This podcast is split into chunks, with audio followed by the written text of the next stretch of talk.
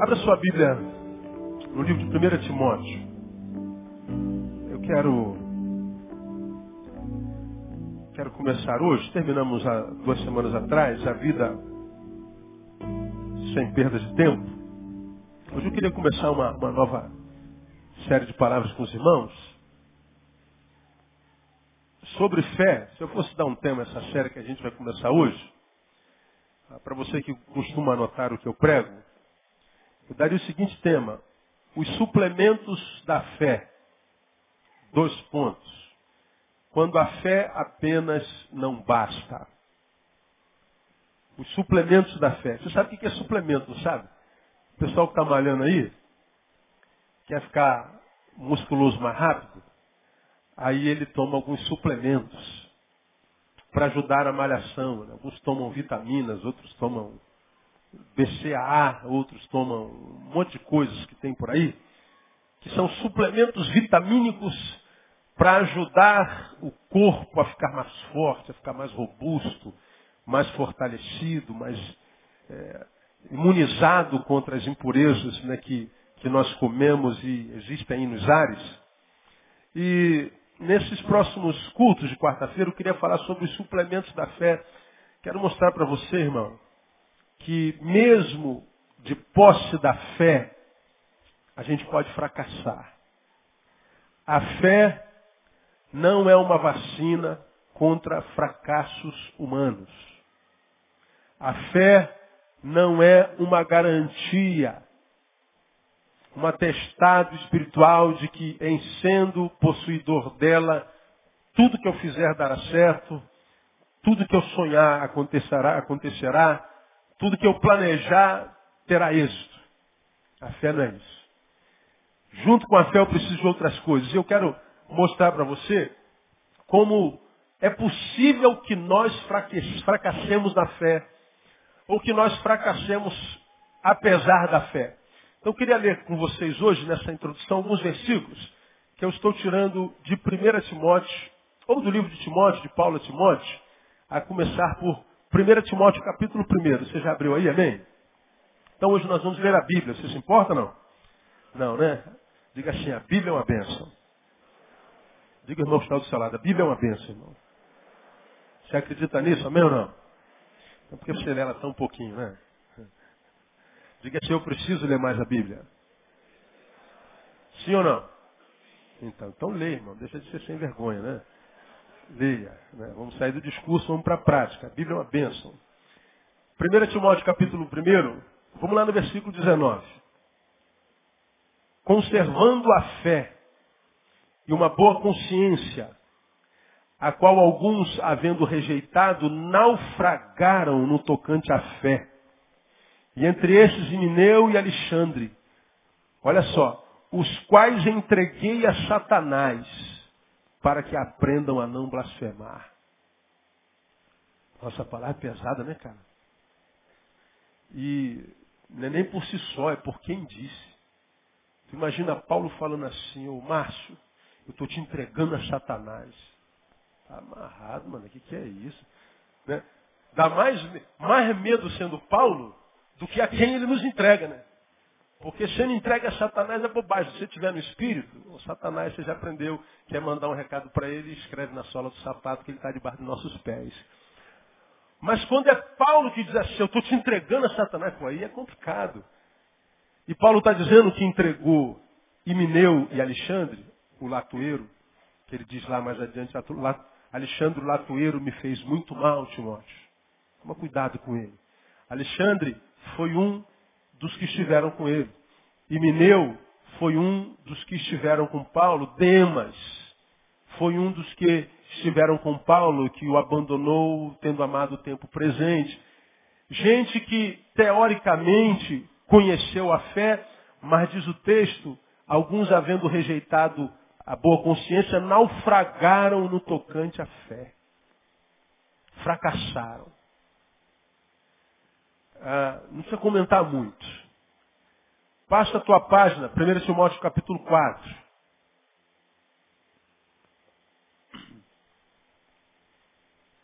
Versículo 1. Mas o Espírito expressamente diz que em tempos posteriores alguns o que leiam para mim apostatarão o quê? Da fé, dando ouvidos a espíritos enganadores e a doutrina de demônios, pela hipocrisia de homens que falam mentiras e têm a sua própria consciência cauterizada. Né? Então, alguns nos tempos posteriores ou no, no, nos fins dos tempos, ele fala sobre esses tempos em 2 Timóteo capítulo 3. Não sabe lá que você já ouviu falar sobre isso. Que diz que os últimos tempos seriam penosos por causa da qualidade do homem que habitaria o tempo do fim. 2 Timóteo já me ouviu fazer uma série de sermões sobre ele, que nada mais é, na minha concepção, do que a autobiografia do homem que comporia o tempo do fim. E por causa da qualidade do homem do tempo do fim, amante de si mesmo, detratores, mentirosos, amigos dos eleitos mais do que amigos de Deus, desobedientes aos seus pais, incrédulos, mentirosos. Está lá em 2 Timóteo capítulo 3, por causa dessa qualidade de gente que habitaria o fim, os últimos tempos ou o tempo do fim seria um tempo de dores. Eu acredito que nós estejamos vivendo os últimos tempos. Você quer saber? Eu acredito até que eu possa, na minha geração, ver a volta do Filho de Deus. Você não precisa acreditar comigo. Geralmente, quando a gente não acredita nisso, a gente diz assim, não, pastor, não acredita por quê? Porque a Bíblia diz que ele não vem antes dos, de, de que todos os homens nos quatro cantos da terra ouçam ouvir falar de Jesus. Bom, é só você analisar a tecnologia. Ah, nós podemos, daqui a pouquinho, então, a tecnologia, que por satélite crie no, no céu um telão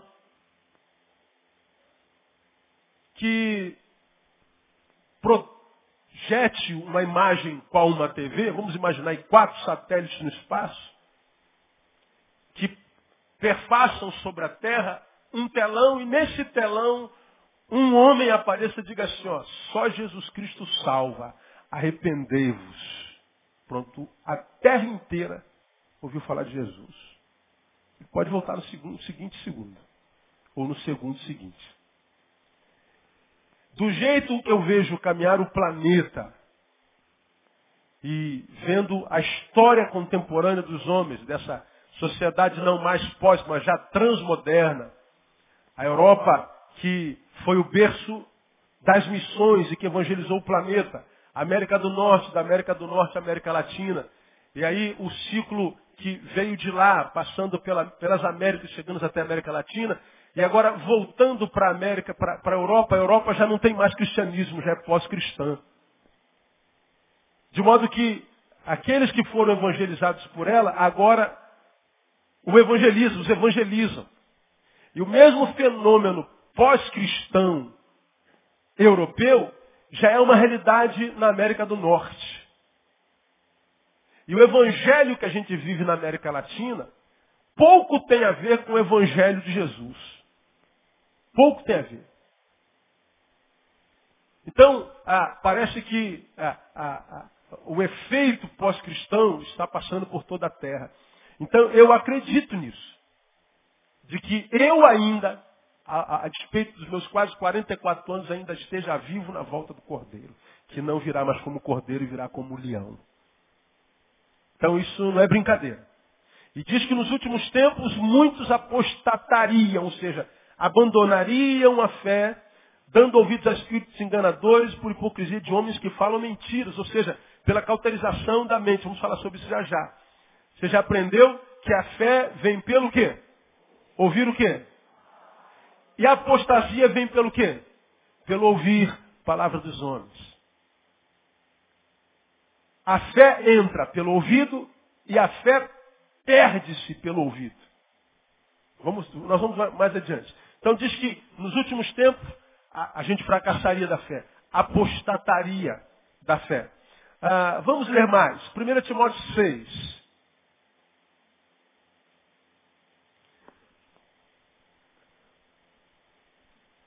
Porque o amor ao dinheiro, 10, 6, 10.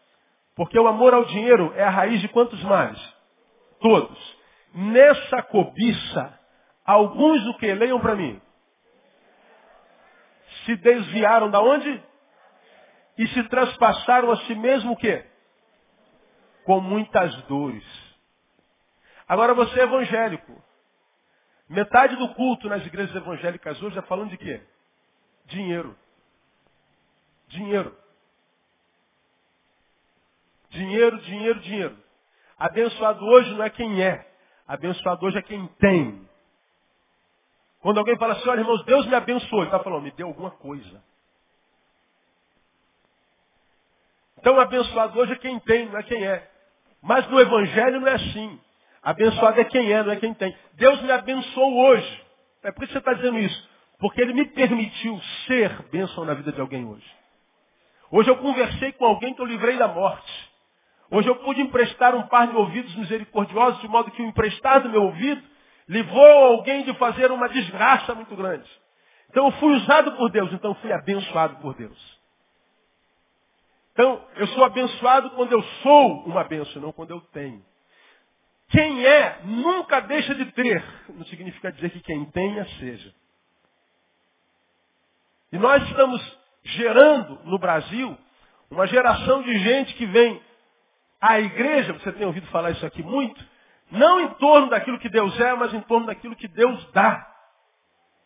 A gente ensina como tomar posse da promessa, como tomar posse da tua bênção. Nós vamos para a corrente da prosperidade, nós vamos para a corrente da conquista, da restituição, é, ou seja, sempre do ter.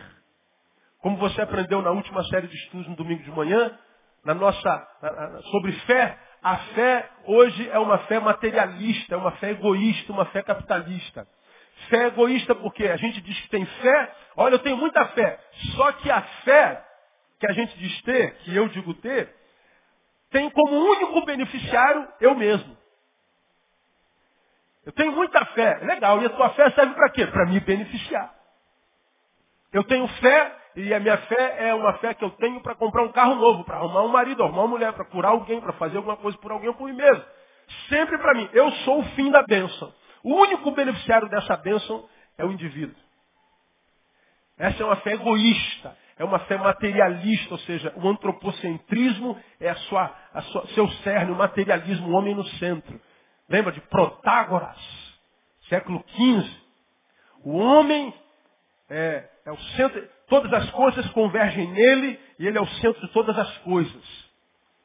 Então, a fé que muito crente diz ter hoje, o único beneficiário dela é ele mesmo. A fé não direciona alguém. A fé dela e a fé dele não conhece a linguagem do nós. Da primeira pessoa do plural. Só conhece a pessoa, primeira pessoa do singular. Então essa fé, embora, diga você, seja fé, só é fé para você, porque não tem nada a ver com o Evangelho. Porque a fé do Evangelho anula a individualidade para o nascimento da coletividade. Evangelho é uns aos outros. O nome do Cordeiro seria Emanuel. Emanuel é o que? Deus comigo. É isso não? Deus conosco. Ó quão bom e quão maravilhoso é que os irmãos vivam o quê? União. É o fim da individualidade. É o nascimento da coletividade. Mas esse texto diz que o amor ao dinheiro, ou seja, ninguém que tem dinheiro ou quer dinheiro, quer dinheiro para o outro, quer sempre dinheiro para si. Se é algo que a gente não compartilha, é dinheiro, nem com Deus. Então, esse amor ao dinheiro é a raiz de todos os males e diz que ele penetra na ação espiritual. Nessa cobiça, alguns se desviaram da fé. Alguns começaram uma obra, quem sabe até uma igreja com intenção muito boa, mas depois viu que esse negócio dá lucro, foi possuído por mamão transpassado na fé, uma espada o matou enquanto ser espiritual ele se materializou, se carnificou, como eu costumo dizer. E por causa disso, ele foi transpassado com muitas dores. E as muitas dores foi por causa do mau uso do dinheiro, ou seja, das coisas que foi produzida pelo fracasso na fé. Se desviaram da fé. Veja como a gente pode fracassar em tantas áreas na fé. Mas vamos ler mais um pouquinho?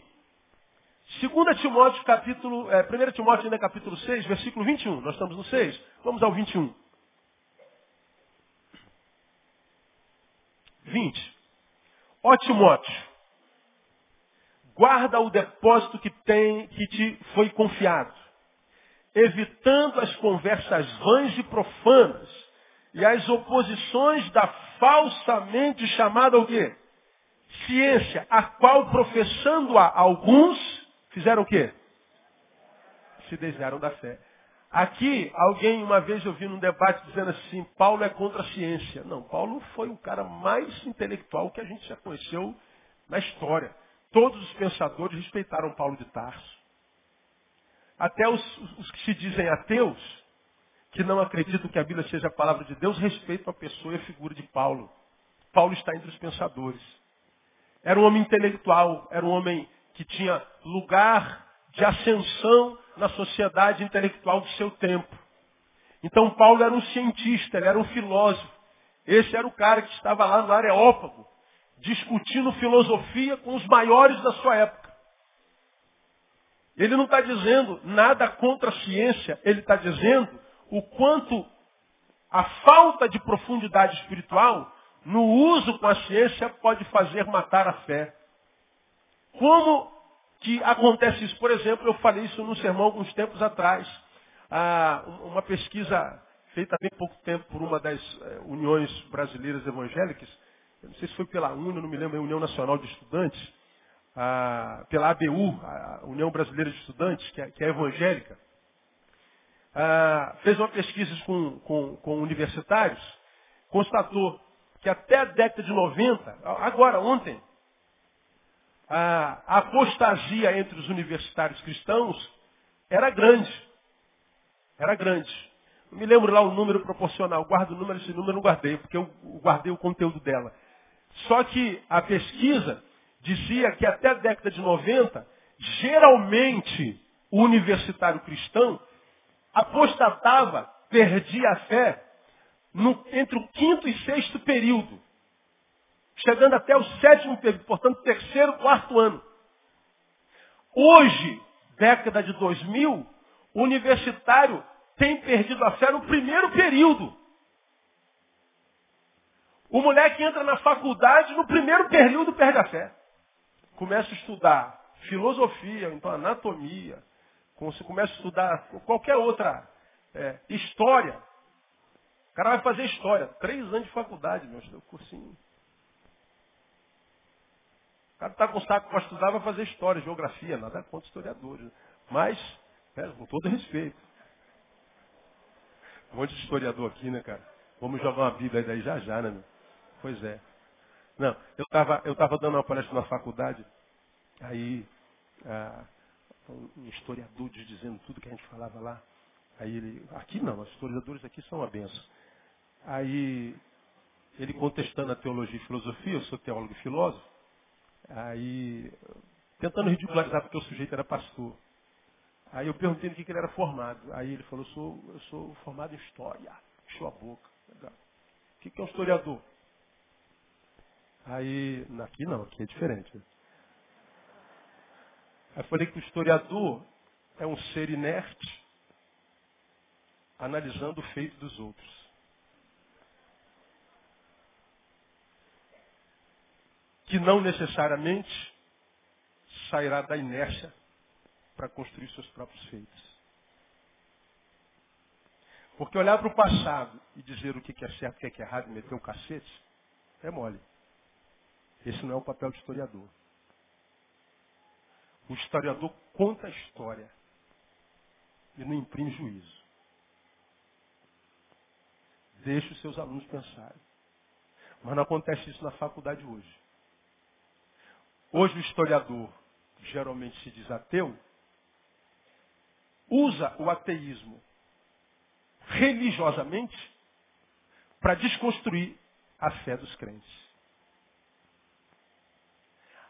Como os crentes hoje pouco conteúdo têm, no primeiro período tem apostatado. E o pior, na transmodernidade, não tem fé, não ter fé dá status. Porque crer no que não se explica é irracional. E é verdade. Não há razão na fé. A não ser que a gente queira. Mas a razão que a gente quer ter na fé é uma razão subjetiva que não dá para enfiar na goela do outro. Tem como, cara. Lembra que eu já peguei sobre isso aqui algum tempo atrás? Como é que você vai explicar para um cara que você crê num livro que diz que o cara foi engolido por um peixe. Ficou três dias dentro da boca do peixe. Como é que você vai explicar isso? Como? Como é que você vai explicar para um cara que teve uma reunião no céu que o diabo estava junto? E que Deus, de uma forma tão adolescente, diz assim, ô diabo, tá vendo lá meu servo Jó? Tem ninguém no planeta igual a ele? Aí o diabo, como um, um malandro carioca, fala assim, também Deus, abençoando do jeito que só abençoa, até eu sou fiel. Agora, tira tudo dele. Aí o adolescente de Deus fala assim, não, ele permanece fiel. Não, não permanece não, tira só. Não, ele fica fiel. Não, não fica não. Eu vou tirar então. É, tira. Vou tirar e você vai ver só como ele é fiel. Aí Deus permite que Satanás tire tudo. Aí, como é que eu vou dizer para um cara que esse diálogo é verdadeiro? Como? Como é que você vai explicar para um sujeito sem fé, racional, carnificado, a existência do inferno, do céu, de anjos, demônios? Como, cara? Isso é irracional. A fé não tem razão. Por isso que a Bíblia diz que a fé é dom de Deus. Por isso que Paulo diz que a fé não é de todos. Então, para quem a fé não é, não adianta tentar explicar a fé. Não, não adianta.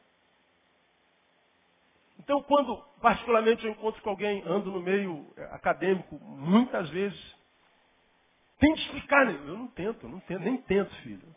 Não tem como explicar. Não dá para passar pela academia com fé. A academia supra, a fé é supra-academia, não tem jeito. Agora esse texto está dizendo que quando a gente entra nas oposições da falsamente chamada ciência, porque se a ciência não aceita as coisas do Espírito, não era nem para a ciência discutir ou contradizer as coisas do Espírito, porque as coisas do Espírito não existem. O que eu não consigo entender é como o ateísmo se preocupa tanto com a fé do outro. Se o que o outro crê não existe, por que gastar tanto tempo com algo que não existe? Mas você vê os ateus investindo pesado no ateísmo, numa ação evangelical.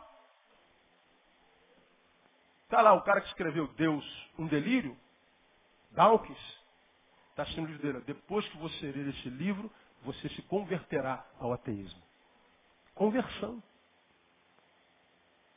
Então a ação ateística, ou seja, da apostasia, é quase, é quase proselitista, como é o evangelicalismo. Ele quer que a gente troque de religião, que a gente mude de religião, da religião para não religião. Agora, quando, na década de 90, ontem, isso acontecia sexto, sétimo período, ou seja, aqueles acadêmicos tinham uma profundidade um pouquinho mais, mais é, substancial na fé e na palavra, eles suportavam muitas vezes o que apostatavam até sexto, sétimo período. Hoje, a apostasia acontece no primeiro período. Alguns de vocês vão entrar na faculdade, vão deixar de crer no primeiro período. Triste isso, né? Agora, o pior é que o sujeito ouve isso e não fica ligado. Ele apostata. Vira um pedaço de carne. Perdeu. Já era. Então, tá aí. 1 Timóteo 6, 21 a 20. Vamos a 2 Timóteo capítulo 2. Amanhã meu e-mail vai estar lotado de gente me metendo no cacete que eu falei da, da história. Falei, meu Deus do céu. Você, você não tem noção como é que acontece. Isso aqui está indo para o mundo, né? Tem gente você tem uma ideia? Você vê lá, isso prova a existência de Deus, aquilo, nada, prova para quem crê, porque para quem não crê, não prova. Não tem como provar a existência de Deus. É pela fé. Fé é mergulhar de corpo e alma numa coisa que a gente acredita, como diz Hebreus capítulo 11. A fé é o firme fundamento das coisas que se esperam. Ora, como é que eu posso ter firme fundamento do que eu espero? Se eu estou esperando, eu estou na esperança. Esperança não tem firme fundamento. Vai acontecer. Só que ele diz, eu estou completamente certo disso. É a prova das coisas que se não, como é que eu posso provar uma coisa que eu não vejo? Não, não, não, não existe, não vejo. Mas a fé faz com que eu mergulhe nisso como se isso de fato já existisse. Agora, quem não consegue fazer esse mergulho no, no, no suprafísico, no metafísico, aquilo que não dá para mensurar, esse não consegue andar por fé. Agora, a Bíblia diz que a gente só encontra com Deus, só acha Deus, só tem essa experiência sobrenatural mergulhando nessa fé, só quem é dotado dessa fé, porque a Bíblia diz que sem fé é o quê? Impossível agradar a Deus, porque é necessário que aquele que se aproxima de Deus creia que ele existe é galardoador dos que o buscam. Hebreus 11, versículo 6. É necessário que aquele que se aproxima de Deus creia que ele existe. De modo que se eu não creio, não adianta caçar que você não vai encontrar. Porque o cristianismo e os produtos da fé são exatamente eh, são o oposto do, do, do materialismo. Por exemplo, a, a, a, aqui, deixa eu, acho que aqui dá para exemplificar para você. Gosto de exemplos.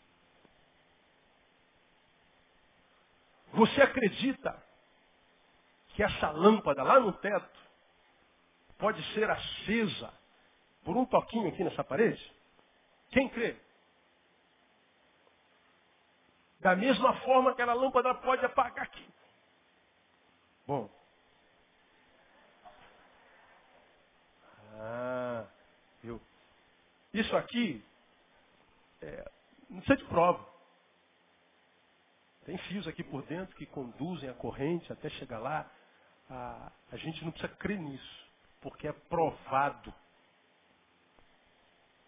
Agora, quando o assunto é alma, eternidade, sobrenatural, suprafísico, metafísico, a gente não pode usar elementos da ciência para tentar caminhar nessa esfera. Porque a ciência não consegue caminhar no, não mensurável. Ela dá os seus pitacos. Na sua soberba, ela quer ridicularizar quem caminha nessa esfera. Mas ela não tem capacidade para isso. Deveria se calar. Como a gente deveria se calar quando o assunto é científico, a gente não sabe o que é lá. Ah, mas eu acho, não tem que achar nada. Isso é ciência. É ciência se ensina ou não. Então, se a gente soubesse fazer essa, essa, essa diferenciação, a gente ia, a gente ia é, caminhar, caminhar muito bem. Aí é, a gente é, tem que se apresentar, voltando para cá, como obreiro aprovado, como obreiro que não tem de que se vergonhar, que maneja bem a palavra. E ele diz como, evitando as conversas vãs e profanas, as conversas que desenvolvidas não acrescentam nada, que é só blá blá blá blá blá, é conversa de achismos, de achólogos, não é? E diz mais, porque os que delas usam, ou seja, desses papos, passarão a impiedade ainda maior. E as suas palavras, olha só, alastrarão como gangrena. O texto está dizendo exatamente o que eu disse no início dessa palavra aqui. A fé vem pelo ouvir e a apostasia também. A fé vem pelo ouvir a palavra de Deus. E a apostasia por ouvir o homem sem fé e acreditar no que ele diz, mesmo que ele não tenha base para isso.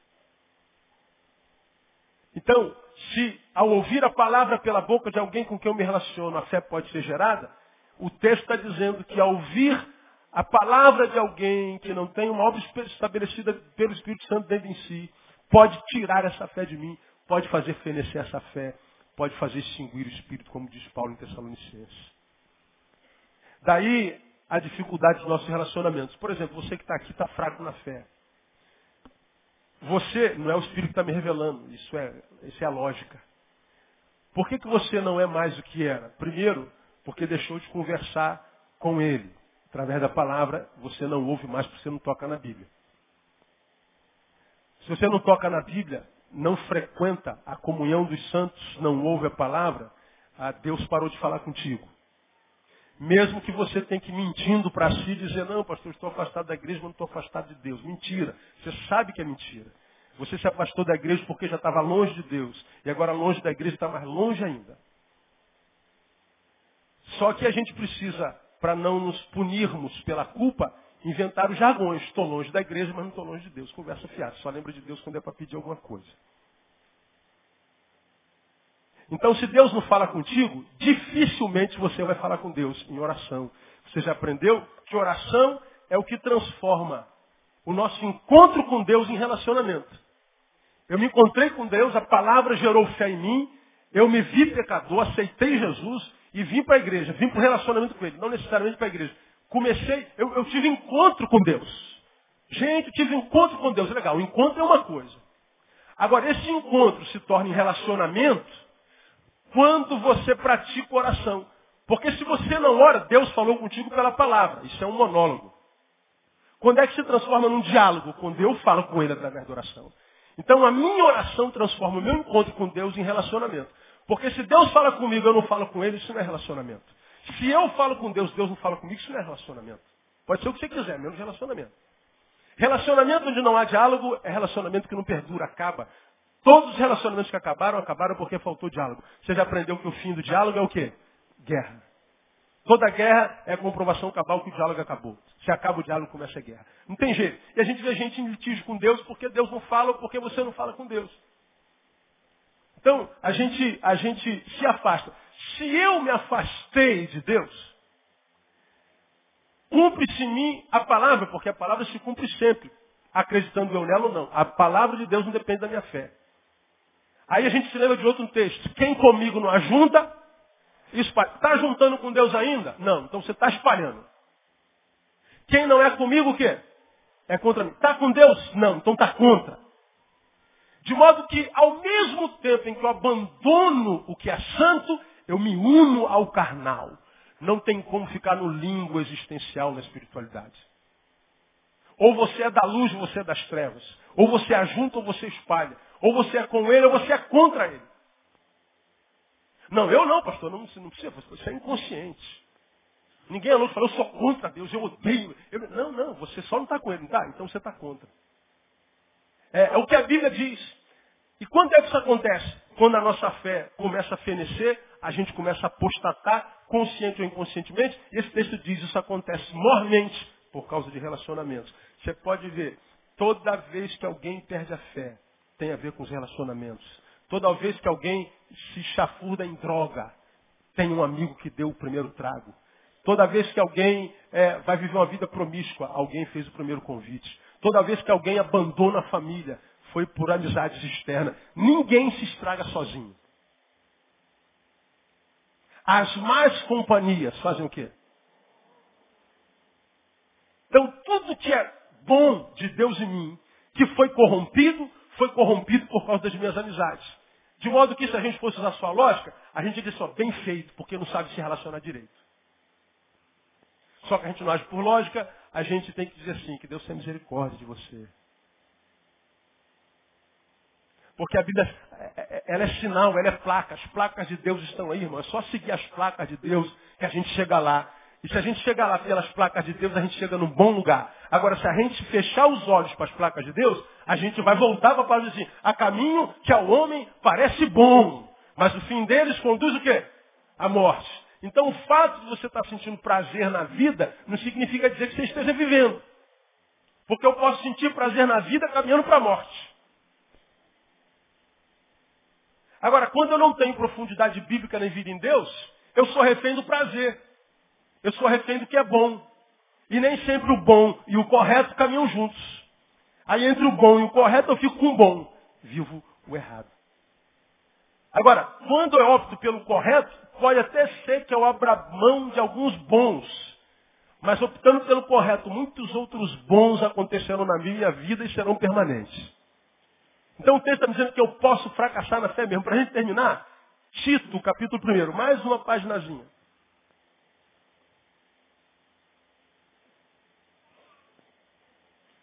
Tito 1,3. Este testemunho é verdadeiro. Portanto, repreende-os severamente para que sejam o que? Leiam para mim. Tito 1,13. Eu falei o quê? Não, você que está com o ouvido sujo. Tito 1,13. Este testemunho é verdadeiro. Portanto, repreende-os severamente. Para quê? Sejam o quê? Sadios ou sãos na fé. Ele está dizendo, você pode ter uma fé doente.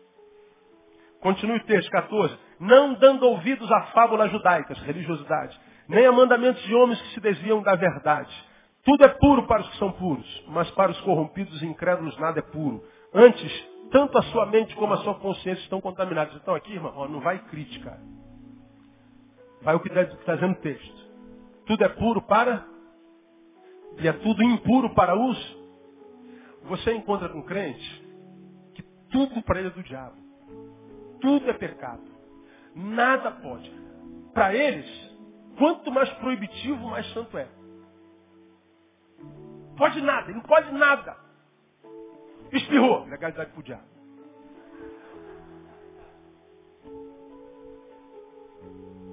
A gente diz, pô, isso aqui é crente, mas pô, cara, o cara tá, o cara tá fugindo do pecado mesmo. Falei, pô, o cara anda com pecado na cabeça. Isso é pecado, aquilo é pecado. A irmã, a irmã foi pro cabeleireiro, o cabelo ficou lindo, liso, cara. Milagre do Senhor. Né? Tua irmã está de posse do milagre. Chega na igreja, tem uma mais santa que Jesus fala assim, irmã, onde é que a irmã andou? Aí eu fui no cabeleireiro. O cabeleireiro era crente. Pronto, já começou a desconstruir. E não, não sei se era crente não. Não, é, era, era, era homossexual, irmão. Ih, irmã, então, isso entrou na senhora. Quando a senhora engravidar, vai pegar no seu filho. Está amarrado. O cara, o cara malda tudo, meu. Tudo é maldade, tudo é pecado, tudo é, é, é, é legalidade do diabo. O cara vive com pecado na cabeça. Por quê? Aí você diz assim, santidade. À luz desse texto, não. Para mim, quanto mais repressivo, mais escondendo alguma coisa ele está.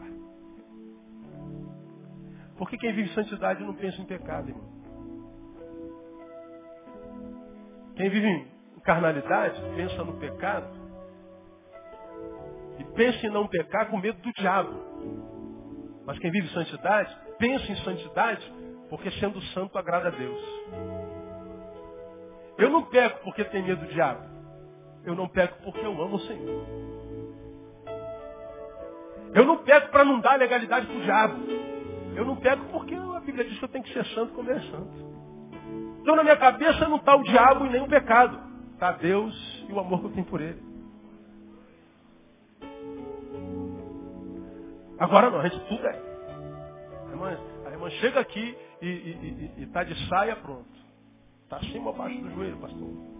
Está meio dedo acima do joelho, legalidade do diabo. Aí fala assim, não pode ver um joelho, né, irmão? Você adora o joelho, né, irmão? Fala a verdade. Tudo é impuro para os impuros. Então, eu tenho ensinado você, você que não é membro dessa igreja, não precisa me ouvir. Isso é para betanenses. Amados irmãos betanenses, nunca se impressionem com a santidade de ninguém. Se impressionem com a humanidade. Porque achar esses santos hoje é muito fácil. Mas achar os humanos é a coisa mais difícil.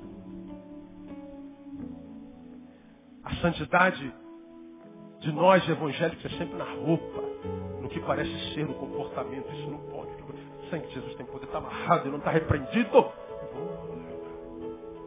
Agora, cadê o gesto de solidariedade, de humanidade? Abençoa quem essa semana, irmão? Estendeu a mão para quem essa semana? Ouviu a quem com graça? Liberou a palavra de quem? Quem foi abençoado? Você foi canal na vida de quem essa semana? Não de ninguém. Mas eu fugi do pecado. Eu evitei a legalidade do diabo. Eu, eu, eu furei um olho meu porque o olho me, me, senti, me, me perturbou. Não, você tá, só está pensando em pecado. Irmão. Esse texto diz isso é uma fé doente. Porque se eu sou livre de uma coisa, essa coisa me perturba mais. Estou liberto. Então, é, o 16 terminando, afirmam que conhecem a Deus, mas pelas suas obras o negam, sendo abomináveis e desobedientes, e olha lá, e réprobos para toda boa obra. ou réprobos na fé. Então, esse texto, esses textos estão me dizendo, irmão, que eu posso fracassar na fé. Então, se eu, Neil, posso fracassar na fé, eu tenho que cuidar da minha fé e tenho que suplementar a minha fé. Aí eu termino, que é para fazer você pensar na cama, com o que a gente vai estudar na quarta-feira passada, e é onde eu vou me deter daqui para frente no estudo. Semana que vem, eu falei passada, né? Vocês estão com ouvido ruim hoje, hein, meu? Vocês estão. Onde é que vocês andaram hoje, hein? É, dia foi pesado. A primeira, segunda Pedro, capítulo 1. Terminei. Não vou, não, vou, não vou pregar mais, só vou ler, para você saber onde é que eu vou basear minha palavra. Aprendemos hoje que eu tenho diante de mim a possibilidade de fracassar na fé por várias razões. Semana que vem eu volto, vou dizer você por que, que isso é um problema e é grave. E vou mostrar para você como a nossa fé tem que ter suplemento, ela só não basta. Ah, 2 Pedro 1 diz assim, olha, lá. Vamos ler a partir do 5. Por isso mesmo, vós, 2 Pedro 1, está aí comigo? 5. Por isso mesmo, vós, empregando toda a diligência, olha lá, ó, acrescentai à vossa fé a virtude, e à virtude a ciência, e à ciência domínio próprio, e ao domínio próprio perseverança, e à perseverança piedade, e à piedade fraternidade, e à fraternidade o amor, porque se em vós houver abundar essas coisas, elas não vos deixarão ociosos nem frutíferos no pleno conhecimento de nosso Senhor Jesus Cristo, pois aquele em quem não há estas coisas é cego, vendo somente o que está perto, havendo-se esquecido da purificação dos seus antigos pecados. Portanto, irmãos, procurai mais diligentemente fazer firme a vossa vocação e eleição, porque fazendo isto nunca, jamais tropeçareis. Olha que coisa interessante. Nunca, jamais tropeçareis. Nós vivemos um tempo de gente tropeçada. Fracassando na fé. Por quê? Se fracassou na fé, tinha fé. Mas por que fracassou? Porque não acrescentou à fé virtude, ciência, domínio próprio, perseverança, piedade, fraternidade, amor. Suplementos da fé. Acrescentai à vossa fé. Ou seja, a fé só não basta tem que ter um suplemento nela. Vamos falar de cada suplemento, de cada umzinho deles. E vou mostrar para você, irmão, que o mundo pode acabar. O diabo pode tomar isso aqui. Ele não vai fazer isso. Parece que vai, né? O mundo jaz no maligno. Ele anda como um leão rugindo, buscando a quem possa tragar. Os dados inflamados deles estão por aí. O, o inferno pode tomar terra. Se você está fincado na fé, você não precisa se preocupar. Porque o texto diz, mesmo que ele jogue pedra, você nunca jamais tropeçará. Nunca jamais. Se essa é a palavra de Deus, essa palavra é verdadeira, então eu tenho a garantia de que eu posso passar por esse mar de desgraça em vitória. Em vitória. Agora, adianta se não tiver ouvido? Alguns preferem usar terno. Preferem não ver o jogo da Copa bola é o ovo do diabo. Amém. Cada um tem o seu galardão. Eu fico com Paulo, que nós somos chamados em Cristo Jesus para reinar em vida nele. Reinar em vida. Ele diz que veio para que nós tivéssemos vida vida com abundância. E a gente vai ver que isso é possível pela fé. Vou mostrar para vocês, tintim por tintim, vírgula após vírgula. E se você ainda tiver um pouquinho de audição, você vai ver que depois dessa palavra você vai sair bem mais fortificado na tua fé. Porque Isaías diz, criei filhos e engrandeci. Deus criou você e fez você grande. Não fez você para ser refém dessa geração, de geração nenhuma. Você foi chamado para influenciar e não ser influenciado. Você foi chamado para reinar em vida em Cristo Jesus. Que Ele te abençoe e dê essa capacidade em nome de Jesus. Amém? Vamos aplaudi-lo.